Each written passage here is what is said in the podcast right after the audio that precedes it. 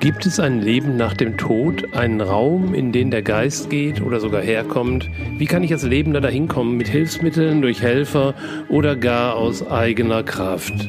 Kann ich dort jemanden treffen? Kann ich dabei verloren gehen?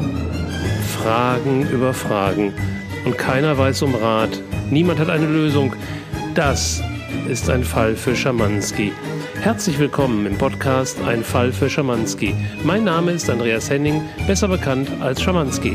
Vielleicht kennst du mich aus einem meiner Seminare, meinem Blog, Instagram oder dem Café von nebenan. In diesem Podcast teile ich die spannendsten Fälle aus meinem Leben mit dir, um dich zu begeistern und zu berühren, um Horizonte zu erweitern, neue Blickwinkel zu ermöglichen, um dir zu zeigen, wie wunderbar facettenreich das Leben und diese Welt ist. Herzlich willkommen zu Folge 39 mit dem Titel Schamanskis härtester Fall. Schön, dass du dabei bist. Ich wünsche dir viel Vergnügen. Hallo und nochmals herzlich willkommen zu Folge 39 von Ein Fall für Schamanski. Ja, schade, ich hätte mir für die heutige Folge gut die Nummer 40 vorstellen können, doch äh, manchmal ist es eben so, wie es ist. Und ich habe das Gefühl, jetzt möchte dieser Inhalt raus. Es geht heute nochmal um Schamanskis härtesten Fall. Wenn du schon von Anfang an dabei warst, dann hast du ja erlebt, dass ich in den ersten Folgen am Ende immer so fünf bis zehn Minuten gesprochen habe über Schamanskis härtesten Fall.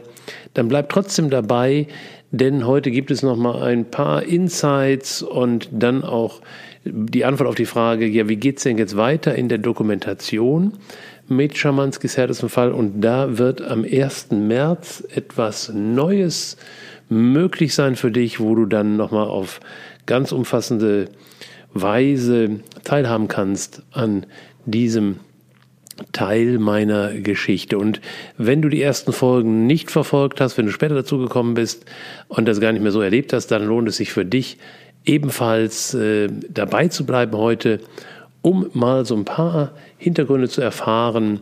Was war das denn mit Schamanzis härtesten Fall? Nun, Schamanzis härtester Fall war für mich, als im Jahr 2015 meine Tochter Martha eben am 1. März 2015 tödlich verunglückte und damit ihre Präsenz von dieser Welt abgezogen hat, das heißt ihren Körper verlassen hat und zurückgezogen, sich zurückgezogen hat auf ihre Kernessenz auf der sogenannten anderen Seite.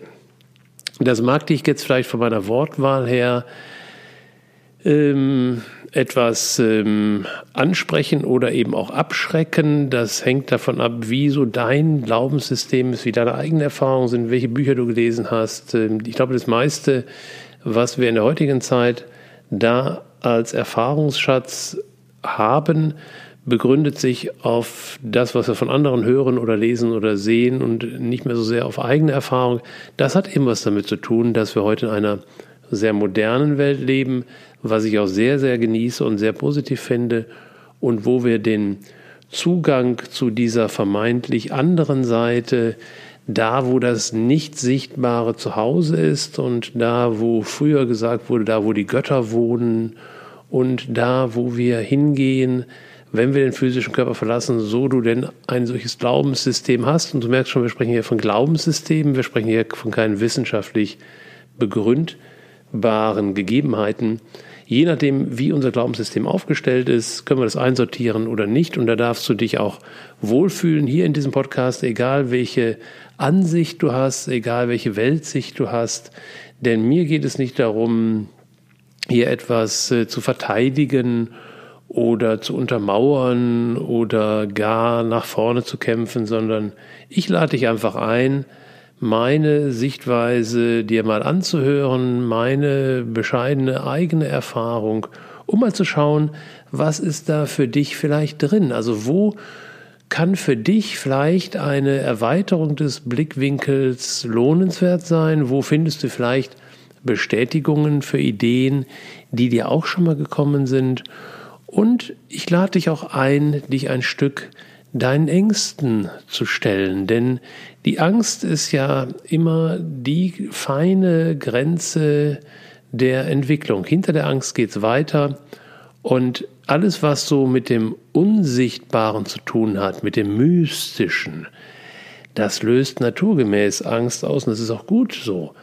Denn wenn wir uns in einen, einen Seinsbereich, einen Lebensbereich, einen Erlebensbereich begeben, in dem uns schlagartig unsere herkömmlichen Sinne nicht mehr zur Verfügung stehen, dann ist es schon clever, dann ist es schon gut, wenn wir dann die Sinne, die uns dann halt noch zur Verfügung stehen oder vielleicht sogar erstmals zur Verfügung stehen, auch nutzen können. Das braucht ein bisschen Training und dann geht das ganz gut. Und wenn da noch kein Training da ist und noch keine Vorerfahrung, dann, naja, dann wird uns immer noch nichts passieren aufgrund dieser Gegebenheiten, die im feinstofflichen Bereich sind. Also dann werden die Geister uns nicht den Hals umdrehen, doch dann werden wir möglicherweise die Kellertreppe runterfallen, weil wir schlichtweg gerade nichts mehr sehen, nichts mehr fühlen und diese, diese Sicht im Dunkeln sich noch nicht eingestellt hat. Also es hat meistens dann so ganz profane Gründe, die überhaupt gar nichts mit äh, irgendwelchen Geisterwelten zu tun haben, sondern damit, dass wir eben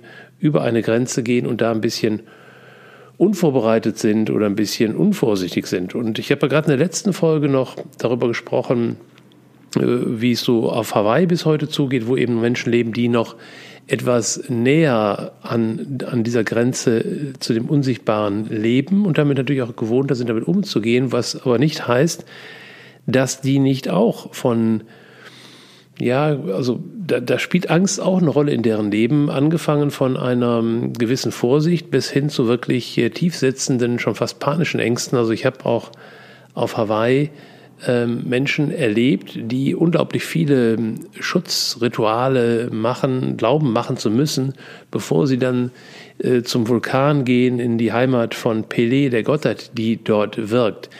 Das ist nicht belächelnswert. Das ist äh, wichtig, auch dann zu sagen, okay, auf ihre Art und Weise stellen sie sich aber dieser Grenze und wandeln zwischen den Welten. Und wenn sie glauben, sie brauchen dafür diese Schutzrituale, dann lass sie das bitte machen. Das ist aus meiner Sicht immer noch der viel, viel lohnenswertere Weg, als an der Stelle sich nur auf die wissenschaftliche Ebene zurückzuziehen und zu sagen, was ich nicht sehe, das existiert nicht. Ich meine, das hat noch nie funktioniert und deswegen kommt es ja auch so, dass die Wissenschaft sich in den letzten 10, 20 Jahren enorm geöffnet hat und ihre Grenze immer weiter ausdehnt. Wenn ich mal nur die Physik nehme, dass es da dann irgendwann die Quantenphysik mal so ein bisschen gab und dass die jetzt eigentlich die führende, der führende Teil in der Physik ist und dass es jetzt auch da weitergeht, ähm, sich immer mehr dem zu erschließen, was eben mit wissenschaftlichem Regelwerk zunächst mal nicht erschließbar ist.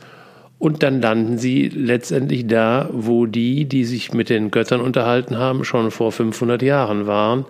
Nur der einzige Vorteil ist, die Wissenschaftler können, wenn sie denn da hinkommen, das natürlich wesentlich besser dokumentieren, reproduzierbar machen und Veränderungen im Prozess oder auf ja, Veränderungen im Prozess viel schneller erwirken oder darauf eingehen, als eben die, die aus alten Traditionen heraus arbeiten und dann, das bringt es einfach mit sich, eben auch gezwungen sind, die Rituale immer noch in der gleichen Form abzuhalten und vielleicht braucht auch ein Ritual mal eine kleine Anpassung, Veränderung.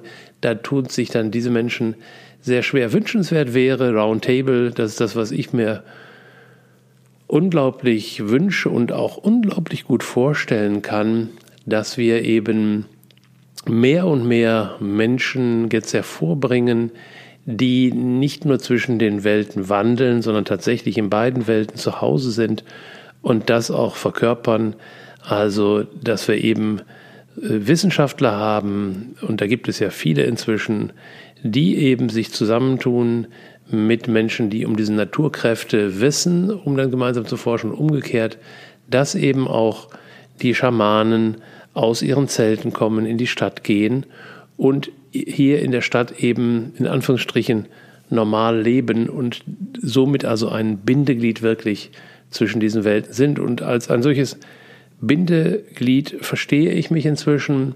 Ich habe mich mit den, mit den Anderwelten beschäftige ich mich seit über 30 Jahren aus ähm, Neugier, aus Forschertum, teilweise auch, weil ich mich gezwungen sah, weil ich schon als junger Mensch äh, physische Krankheiten hatte, die damals schulmedizinisch ähm, gar nicht bestimmbar waren, geschweige denn ähm, heilbar waren. Ich hatte zum Beispiel, hm, ich glaube, das ging los so im Alter von acht Jahren, hatte ich solche chronischen wiederkehrenden Anfälle, also alle sechs, acht Wochen hatte ich dann ähm, Magenbeschwerden in Form von Krämpfen, die sich so alle 20 Minuten wiederholten, die immer eine komplette Entleerung des Mageninhaltes mit sich brachten. Also Essen ging dann gar nicht mehr, Trinken ging kaum noch. Und zu der Zeit damals, die, die Schulmedizin, ich weiß gar nicht, also das kommt mir vor, als wäre das 500 Jahre her. Also Tropf gab es nicht und äh, intravenös gab es auch nicht. Ich musste einfach immer wieder durch. Und die Erklärung der Schulmedizin war dann nervöse Bauchspeicheldrüse, Wachstumsstörung. Das Interessante ist, es gab dann im Verlauf, das ging über zwei oder zweieinhalb Jahre, und zwei Dinge haben mir geholfen. Das eine war mein Großvater, der Hand auflegen konnte, obwohl er mit Sicherheit keine offizielle Reiki-Einweihung hatte. Ähm, er hatte halt diese Fähigkeit und konnte damit äh, den Verlauf ähm, verkürzen und mir auf jeden Fall die Schmerzen nehmen. Und das zweite war dann später ein, ähm, ich glaube, ein Kinderarzt, der mir Coca-Cola verschrieben hat. Und zwar alle fünf Minuten ein Teelöffel eiskalte Coca-Cola, die kommt dann nur als Schaum im Bauch an.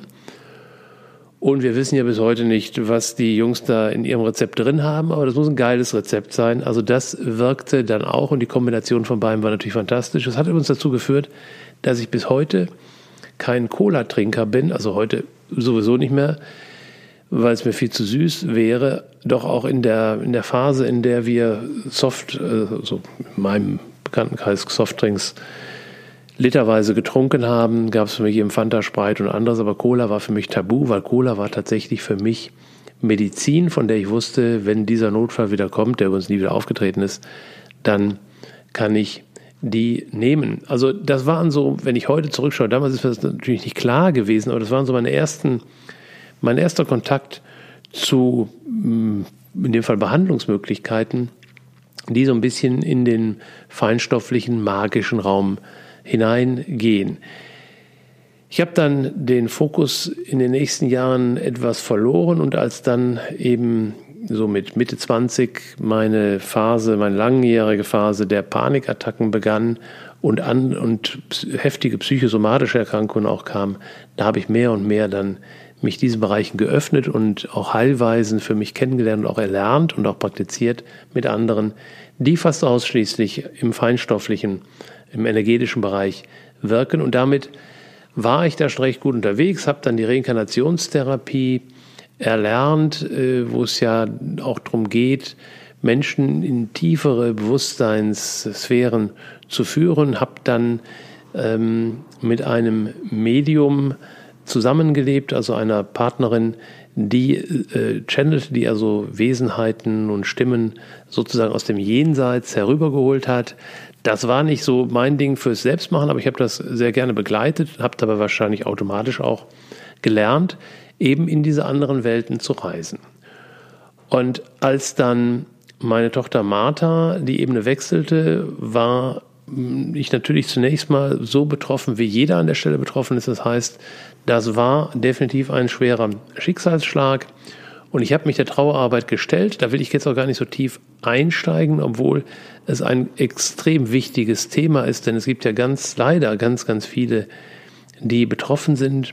Und äh, was die Betroffenheit so zum Quadrat nochmal setzt, ist, wenn ja ungünstige Faktoren zusammenkommen, sich sozusagen dann nicht nur addieren, sondern potenzieren. Also erstens können wir kaum damit umgehen, wenn ein Kind vor uns stirbt, vor allen Dingen, wenn es noch ein junges Kind ist. Zweitens tun wir es mit Unfällen viel schwerer in der Verarbeitung und der Akzeptanz als mit Krankheiten.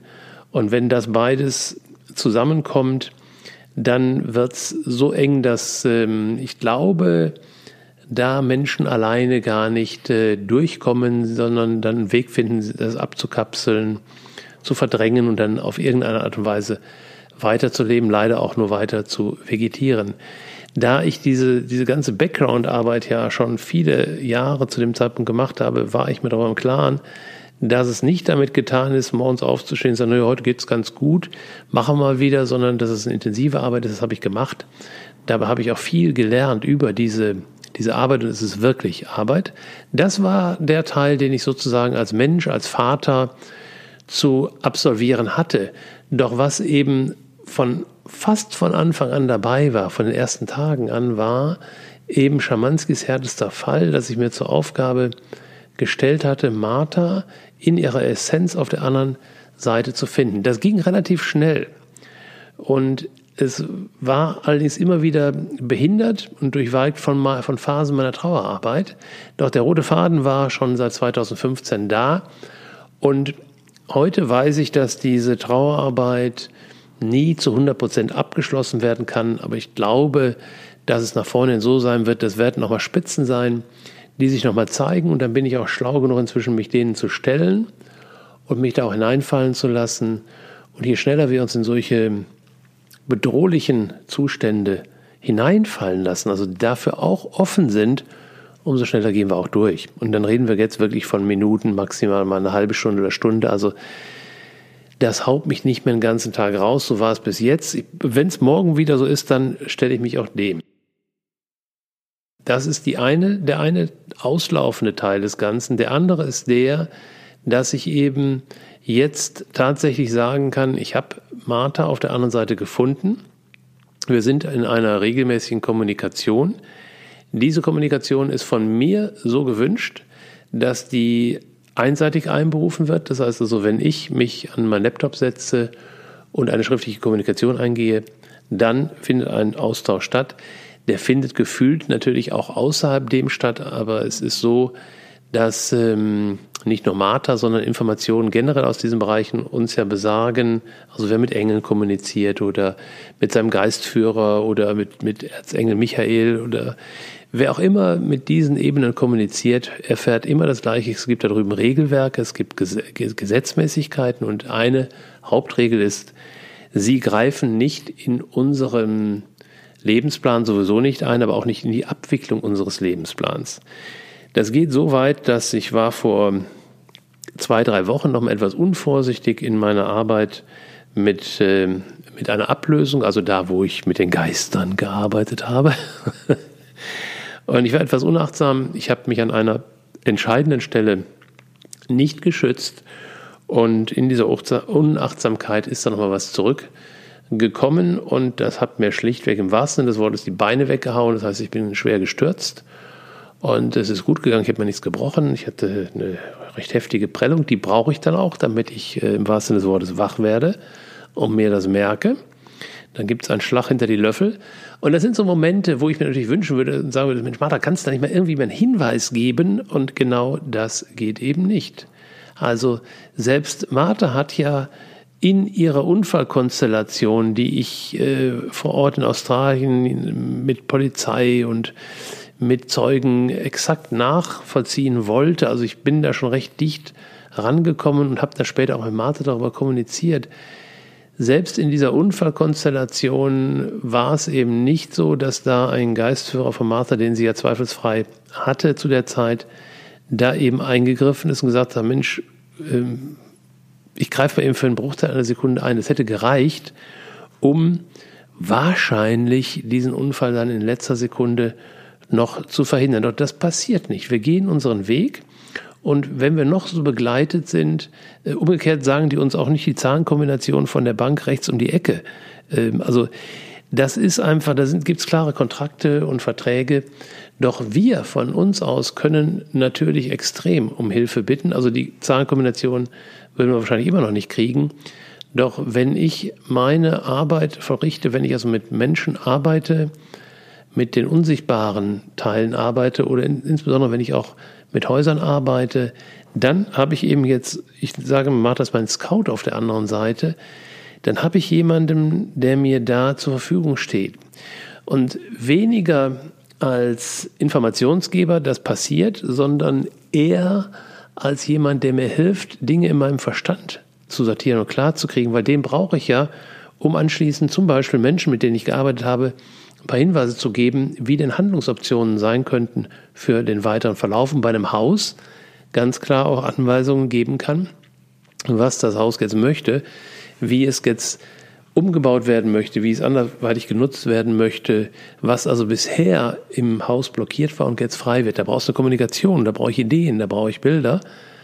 Und da kann mir Martha bei helfen. Doch der Hauptbenefit, der in meinem Leben eingetreten ist in den letzten Jahren, durch den Wechsel von Martha oder von ihrer Essenz auf die andere, Ebene ist, dass wenn ich heute hm, vielleicht sogar außerhalb meiner Arbeit einfach nur meditiere, dass ich dann tiefer in diese Räume hineinkomme, die du sicherlich auch kennst. Die kennst du, weil du auch meditierst, die kennst du aus deinen Yoga-Sessions, die kennst du aus intensiven Träumen. Also es ist ja nichts, was nur einer elitären Gruppe von Menschen zur Verfügung steht, sondern jeder, jeder hat ja seine Essenz in diesen Räumen, hat einen übergeordneten Bewusstseinsteil in diesen Räumen, hat seinen Ursprung in diesen Räumen. Egal in welchem Glaubenssystem du dir das jetzt zusammenfummelst, das ist das, was uns allen Menschen gleich. Die Frage ist, wie hoch du von deinem aktuellen Bewusstseinszustand bist, die Dinge zu begreifen und zu handeln, zu nutzen. Und das Nutzen passiert ja nicht aus dem Denken heraus, aus dem bewussten Verstand heraus, sondern durch Tun. Und eine Form des Tuns ist eben auch die Augen zu schließen und tief in diesen Raum einzutauchen. Das äh, kannst du mit Meditationstechniken machen, mit Yoga, mit Tai Chi. Das kannst du durchaus auch unter Zuhilfenahme von Beschleunigern und Erweitern machen. Ähm, da gibt es äh, legale Mittel wie ähm, Ayahuasca nehmen die Schamanen oder Pilze. Also einiges ist hier zumindest in, auch in unserem Raum ähm, beschaffbar und legal. Äh, die anderen rauchen sich mal ein Pfeifchen und dann gibt es eben die grenzwertigen Stoffe. Äh, da muss jeder für sich, da sage ich gar nichts zu, da muss jeder für sich entscheiden, was er da mal glaubt zu brauchen. Es gibt auch technische Hilfsmittel, dass du äh, eine Brain Machine nutzt, dass du Bioresonanzgeräte nutzt, um äh, intensiver und schneller voranzukommen. Da, glaube ich, dürfen wir auch das eine oder andere mal ausprobieren. Mir ist immer wichtig an der Stelle, dass ähm, ich, wenn, ich spreche mal nur von mir, wenn ich in der Richtung eine Erfahrung machen möchte, dass ich checke, dass ich jemanden dabei habe, der sich nicht nur in der Handhabung dieser Hilfsmittel auskennt, sondern der vor allen Dingen da schon mal war, wo er mich mit dem Hilfsmittel hinführt.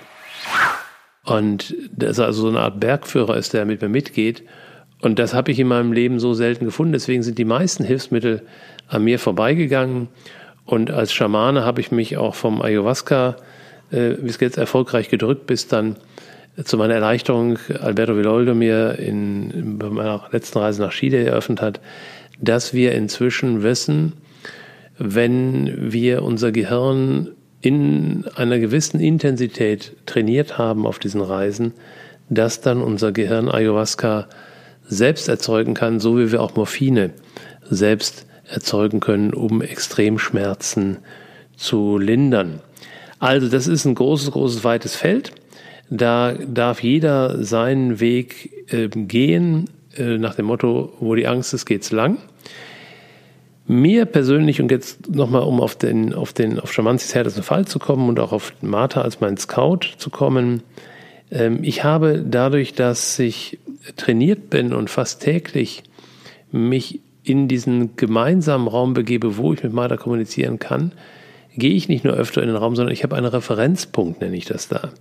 Also ich habe das Gefühl, ich kann mich da noch ein bisschen mehr reinfallen lassen, weil ich dann jemanden an meiner Seite habe, der mich dort führt, der vor allen Dingen auch dafür sorgt, dass ich sauber und sicher wieder zurückkomme. Das ist auch der Kontrakt, den wir haben. Und der aber so, wenn ich so ein Bild habe von einer Seilschaft, dann klettern wir jetzt so zusammen da den Himalaya hoch oder den Mount Everest hoch und an bestimmten Stellen kann ich dann Martha sagen, ich bleib mal hier jetzt am Seil hängen, kannst du mal rechts um die Ecke gucken.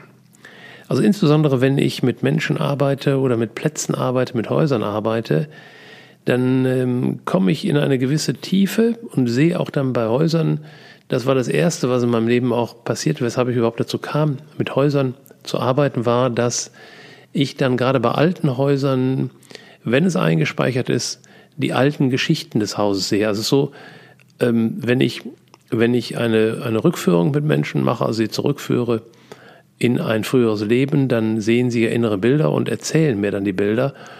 Und bei Häusern ist es so, die zeigen mir sozusagen die Bilder. Also ich kann mich dann da anlehnen, dann sehe ich diese alten Geschichten. Und dadurch bin ich überhaupt nur darauf gekommen, vor vielen Jahren inzwischen mit Häusern zu arbeiten. Und inzwischen ist es so, wenn ich dann diese Bilder habe, dann kann ich in dem Bild dann so, also Martha sozusagen bitten, geh mal bitte noch in den Keller, wo ich nicht reinkomme. Also wir kommen dann noch an tiefere Informationen. Das ist also diese Zusammenarbeit, die sich inzwischen so ja, etabliert hat. Und die gibt mir eben viel Sicherheit ähm, und zu, Zuversicht, dass ich auch wirklich sage, ich glaube, da wird jetzt nichts auf mich zukommen, wo ich nicht in irgendeiner Weise eine Verbesserung herbeiführen kann. Ob ich mir die richtigen Erklärungen anschließend finde, sei dahingestellt.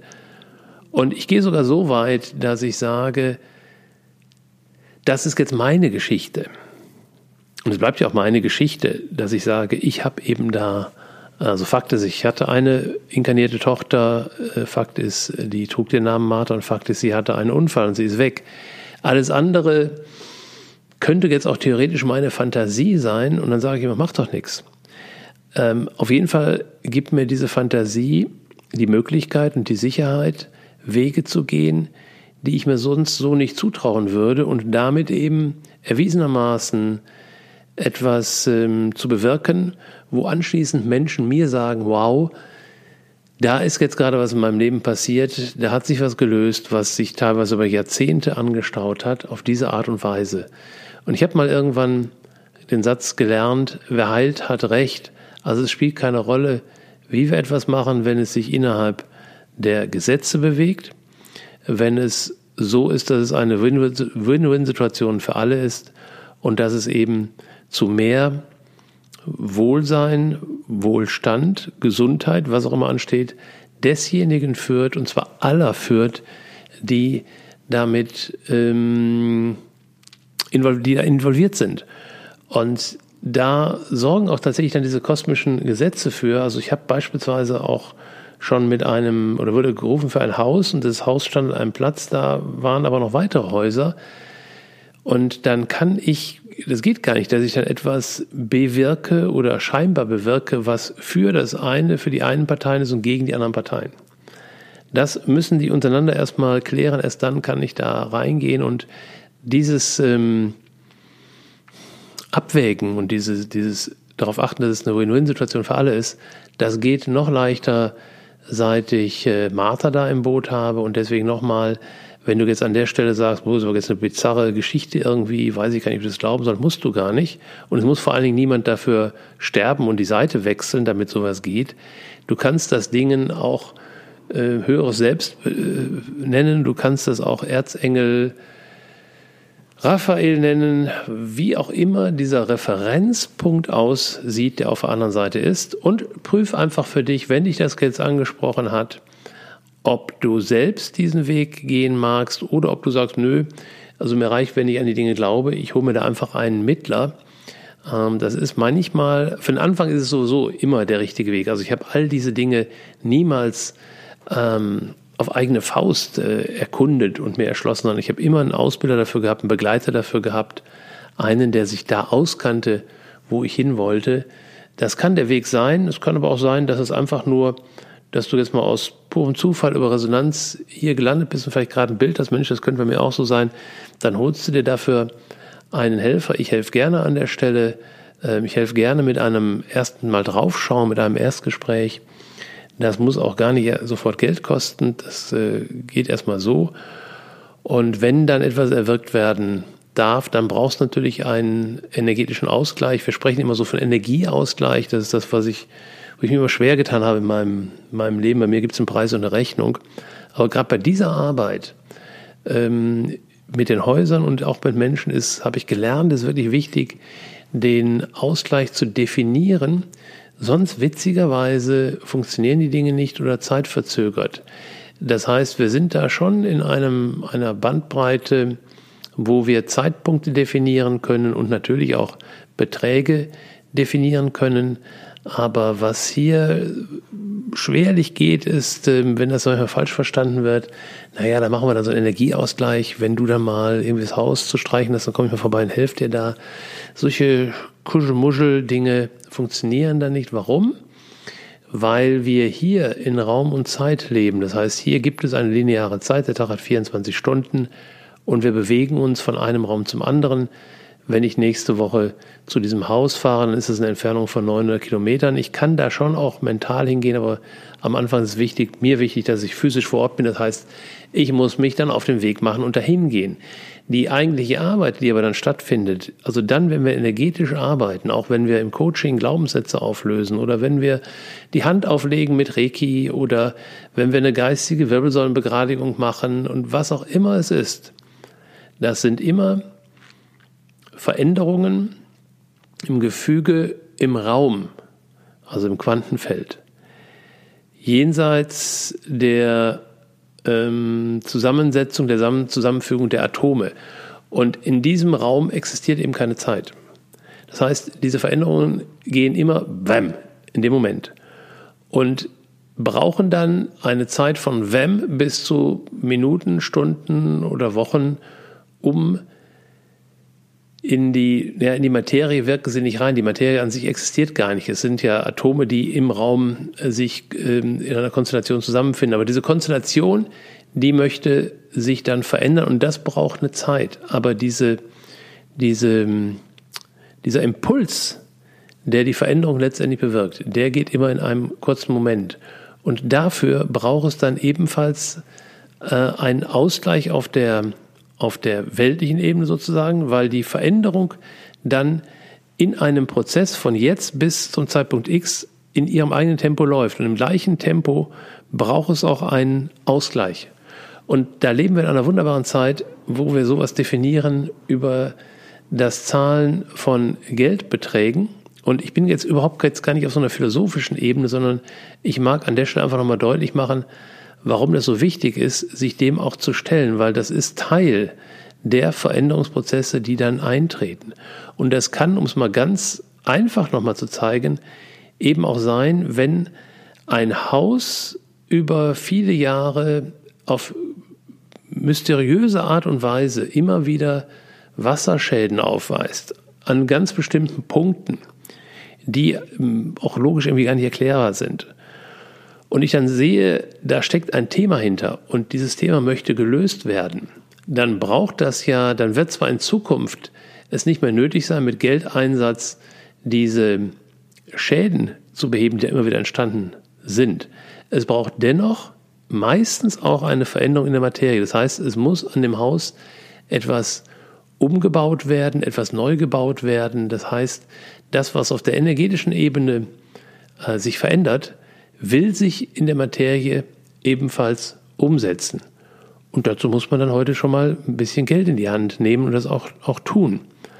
Ähm, das ist beim Haus extrem wichtig und beim Menschen letztendlich genauso wichtig. Also ich hoffe, ich weiß gar nicht, wie wir auf dieses Thema jetzt gekommen sind oder ich drauf gekommen bin. Ähm, es ist allerdings an der Stelle wirklich extrem wichtig, dass du da auch mal hinschaust und wenn du in diesem Bereich Hilfe in Anspruch nimmst, da auch ganz offen drüber zu kommunizieren. Das hat gerade dieses Geldthema hat so viele, viele Knäuel, Gedanken und Felder drumherum. Das macht es äh, eher schwer als leicht. Und umgekehrt, wenn du jemand bist, der auf, in diesem Bereich tätig ist und dort Hilfestellung gibt, dann wirst wird dir vielleicht schon aufgefallen sein, da gibt es ja Menschen, für die ist das gar kein Thema und da gibt es Menschen, für die ist das ein dickes, fettes Thema. Das liegt in der Natur der Sache, weil eben die, die wir unterwegs sind äh, und in diesen Ebenen äh, sehen können, äh, da auch Hintergründe entdecken können und vor allen Dingen auch Veränderungen herbeiwirken können, sind meistens alte Seelen, wie wir so schön sagen, die also ein altes Wissen, alte Fähigkeiten mitbringen. Und die vergangenen Jahrhunderte waren, da warst du mit diesem Job, ähm, naja, also war nicht so der Hit. da ist dann doch oft was schiefgelaufen und manches Leben endete heiß. Und ähm, das sind einfach Felder, die da noch im Raum sind, die sowohl demjenigen ein bisschen Angst machen, der so eine Hilfe eigentlich in Anspruch nehmen möchte, und den ein bisschen im Lebensfluss hindern, der diese Hilfe gerne gibt, wenn er das in sich noch nicht alles so gelöst hat. Also das war mal so ein bisschen Background jetzt, was sich in meinem Leben getan hat, positiv getan hat, dadurch, dass ich eben jetzt auf der anderen Seite einen Scout habe und warum überhaupt die heutige Episode ein Fall für Schamanski, weil es wird zum ersten Dritten jetzt einen zweiten Podcast geben, neben diesem Podcast. Und das ist so meine Variante eines Hörbuchs. Ich habe ja ein Buch geschrieben über diese, über die ersten vier Jahre nach dem Unfalltod von Martha, wo ich so meine Geschichte ein Stück beschrieben habe, was sich da getan hat, wie ich das getan habe und wo dann viel, viel mehr noch kommt zu dem, was ich heute dir jetzt hier mal in der Kürze aufgezeigt habe. Und wenn du das spannend findest, wenn du da mehr darüber erfahren möchtest und sagst, bin ich so eine Leseratte, dann gibt es eben jetzt einen Podcast, wo ich dann wöchentlich oder zweimal die Woche, habe ich noch nicht entschieden, äh, Teile von diesem Hörbuch einstelle, also laufend und dann, und deswegen als Podcast, zwischendurch natürlich auch so ein bisschen kommentiere, was das so für Auswirkungen aus heutiger Sicht hatte. Also etwas detaillierter das, was ich jetzt heute in dieser Folge gemacht habe. Und damit nehme ich dieses Thema dann auch endgültig hier aus diesem Podcast heraus. Hier geht es also dann weiterhin um alte Fälle von Schamanski und hoffentlich ganz, ganz viel neue und aktuelle Fälle und alles, was das Thema betrifft. Wie kam es denn dazu, dass Schamanski diesen harten, härtesten Fall zu, lösen hatte und was war, das, was war der Benefit daraus? Das läuft eben in dem zweiten Podcast mit dem Titel Angekommen. Also du fährst auch hier nochmal kurz von mir, wenn es dann soweit ist und ich stelle auch einen Link dann in die Shownotes rein. Ich kann heute leider noch keinen reinstellen, weil ich den schlichtweg noch nicht habe. Die Vorbereitungen laufen noch für diesen Podcast und es sind ja noch ein paar Tage Zeit. Aber das ist immer so schnell gesagt. Das geht dann meistens schneller, als ich gucken kann. Wenn du Fragen dazu hast, wenn du da etwas wissen möchtest, wenn du Anregungen hast, dann kontaktiere mich bitte und gib bitte auch diese Folge weiter an die, die schon mal gefragt haben, wie war denn das da so mit dem Schamanski, mit seiner Tochter? Dann wäre das jetzt die richtige Folge, mal da reinzuhören und ansonsten irgendwann den Link auch gerne weitergeben, wenn der zweite Podcast dann veröffentlicht ist. Und ansonsten hinterlass mir bitte Feedback auf der Plattform, wo du dieses, diesen Podcast jetzt gehört hast oder schreib mir gerne bei Instagram Andreas Henning ein Wort.official oder auch eine E-Mail büro mit ue at andreashenning.de oder besuch meine Webpage, die wird gerade umgebaut, hoffentlich jetzt bald in der neuen Form auch da www.andreashenning-ein-wort.de. Danke, dass du dabei warst. Danke für dein Interesse an meiner Geschichte. Danke für dein Interesse an dem, an dem weiter, weiteren Weg von, von Martha. Und äh, ich freue mich, wenn du das nächste Mal wieder dabei bist. Dann gibt es wieder einen knackigen Fall hoffe ich, von Schamanski. Und äh, ja, bis zum nächsten Mal. Mach's gut. Danke, danke, danke, danke.